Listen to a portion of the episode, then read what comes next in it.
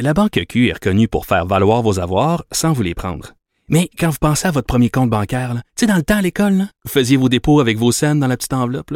Hmm, C'était bien beau. Mais avec le temps, ce vieux compte-là vous a coûté des milliers de dollars en frais, puis vous ne faites pas une scène d'intérêt. Avec la Banque Q, vous obtenez des intérêts élevés et aucun frais sur vos services bancaires courants. Autrement dit, ça fait pas mal plus de scènes dans votre enveloppe, ça. Banque Q. Faites valoir vos avoirs.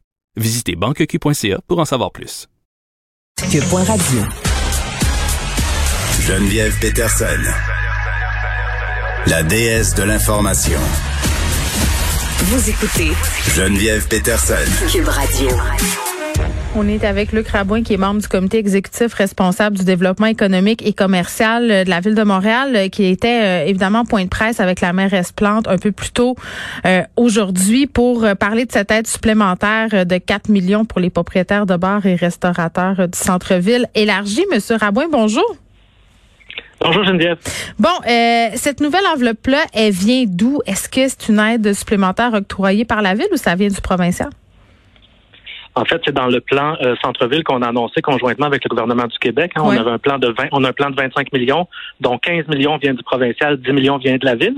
Donc, dans ce plan de 25 millions, on a pris 4 millions, puis on, le met en subvention directe pour aider les restaurateurs et les euh, tenanciers de bars. Bon, puis euh, bon, ce qu'on sait là, c'est que les restaurateurs propriétaires de bars auront accès à des subventions maximales de 25 000 dollars ou un maximum de 90% du coût d'un projet euh, qui a pour objectif d'augmenter l'achalandage de la clientèle. Donc, ça va permettre toutes sortes de choses. Mais un commentaire qui revient souvent de la part des restaurateurs, des tenanciers de bars, c'est que c'est compliqué avoir accès à cet argent-là ça, je peux le comprendre là, parce que évidemment, quand on donne des subventions, euh, il faut bon montrer pas de blanche entre guillemets, montrer une tenue de lait, il faut que ça soit légitime. Euh, mais ce qu'on dit souvent aussi, c'est que c'est très long avant de recevoir cette aide-là. Est-ce que est-ce que cette aide, les restaurateurs vont y avoir accès rapidement?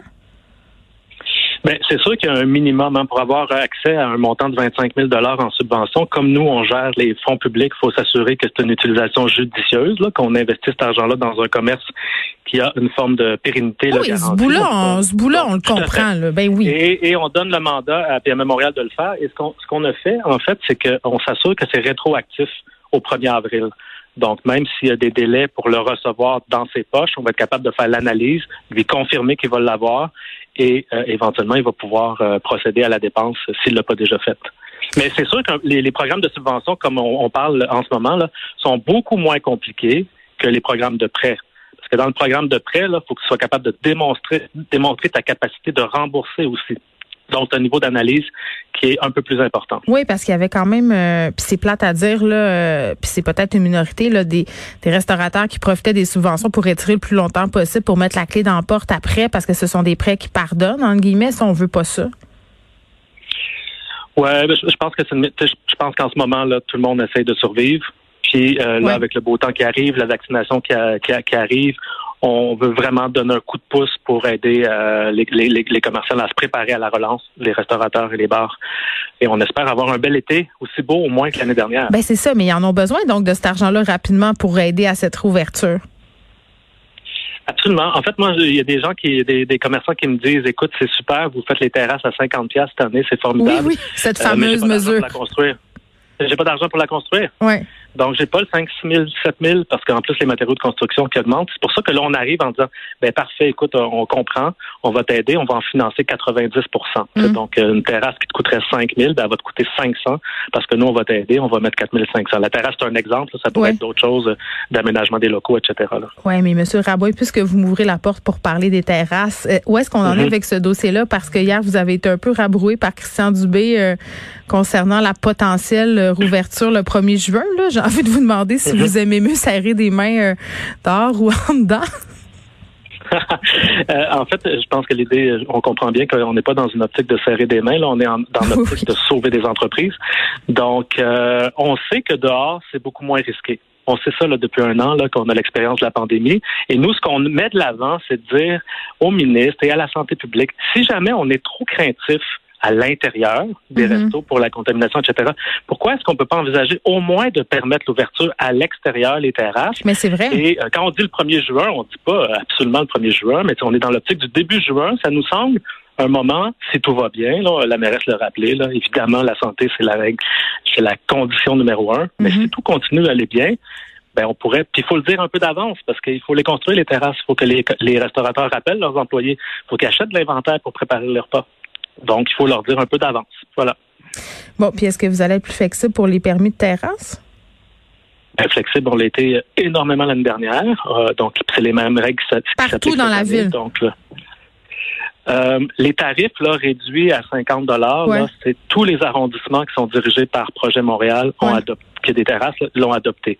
Euh, mais c'est pas tous les arrondissements qui ont euh, décidé de cette mesure-là, mais euh, dans les arrondissements centraux, là, qui sont ceux où il y a le plus de terrasses, c'est le cas. Oui, puis les rues piétonnes, ça a vraiment bien marché. Là, on aimerait ça en avoir plus. Ben là, on en a une douzaine cette année, donc c'est euh, déjà plus que l'année dernière. Ouais. On a différentes formes. Là. Il y a des piétonisations complètes, il y en a de fin de semaine, il y en a des partiels. Mm. Donc, en termes de souplesse et de flexibilité, là, on est très, très ouvert à tous les modèles. Puis notre but, c'est vraiment, depuis le début, là, de donner un coup de pouce, d'essayer d'aider à la relance à la mesure de nos moyens à Mm. nous, euh, la Ville de Montréal. Oui, parce que plusieurs restaurateurs se sont sentis euh, sacrifiés, puis j'utilise ce mot-là de façon consciente, là, parce que c'est vraiment ce mot-là qui revient. Les sacrifiés de la pandémie, c'est une expression euh, qu'on a pu lire à plusieurs euh, reprises. Est-ce que vous trouvez que le provincial réalise l'ampleur de la crise pour les restaurateurs à Montréal? Parce que Montréal, on est une ville de restaurants, là. Exactement. Puis en plus, euh, la scène gastronomique, là, ça fait partie de notre positionnement international. Mais notre la ADN. capitale, notre, notre ADN, puis notre rayonnement international, on est la Mhm. capitale nord-américaine de la gastronomie. Donc, il faut qu'on garde ça. C'est pas vrai qu'on ouvre un restaurant, on le ferme, puis on en repart un autre. Là. Pour avoir des bons restaurants de qualité, il faut former les employés, il faut développer la bonne formule. Ça prend des années. Mhm. Donc, on peut pas se permettre de perdre cette richesse-là à Montréal. Puis, ben, c'est pour ça que nous, on arrive avec une aide supplémentaire, puis on envoie le message que c'est important pour nous. Puis, on sait qu'il y a beaucoup de décisions à prendre en termes de santé publique, mais l'ouverture des restos et bars, c'est important pour nous. Hey, J'ai envie de savoir, euh, Monsieur Rabouin, comment vous voyez ça, le fait peut-être que des restaurateurs, des donanciers de bar soient appelés à vérifier la fameuse preuve euh, digitale vaccinale? Est-ce que c'est à eux de faire ça? Ouais, là, c'est là, c'est une grande question là, que vous ouvrez là. Euh, L'année dernière, on leur ils nous disaient est-ce que c'est à nous d'appliquer si les gens portent leur masque ou pas ça. quand ils rentrent dans les restos. Euh, il y a toutes sortes de règles qui sont euh, difficiles. Euh, on leur a demandé à un moment donné de tenir un registre hein, de, de- des personnes qui venaient. Ils ont accepté de le faire. Donc, euh, s'il faut qu'il y ait une preuve de vaccination pour qu'ils puissent ouvrir, ben j'imagine qu'ils vont euh, mettre en place les mesures qu'il faut là pour le faire. Oui, mais en même temps, euh, avec la clientèle souvent qui est rébarbative, euh, puis tu t'aliènes peut-être aussi une partie de ta clientèle, là, ceux qui veulent pas être vaccinés, même si la vaccination, c'est le bon choix. J'ai hâte de voir euh, comment tout ça va se goupiller. Luc Rabouin, merci, Ouais. qui est membre du comité exécutif responsable du développement économique et commercial de la Ville de Montréal. On revenait sur cette annonce faite ce matin. 4 millions de dollars supplémentaires pour les propriétaires de bars et restaurants du centre-ville élargi.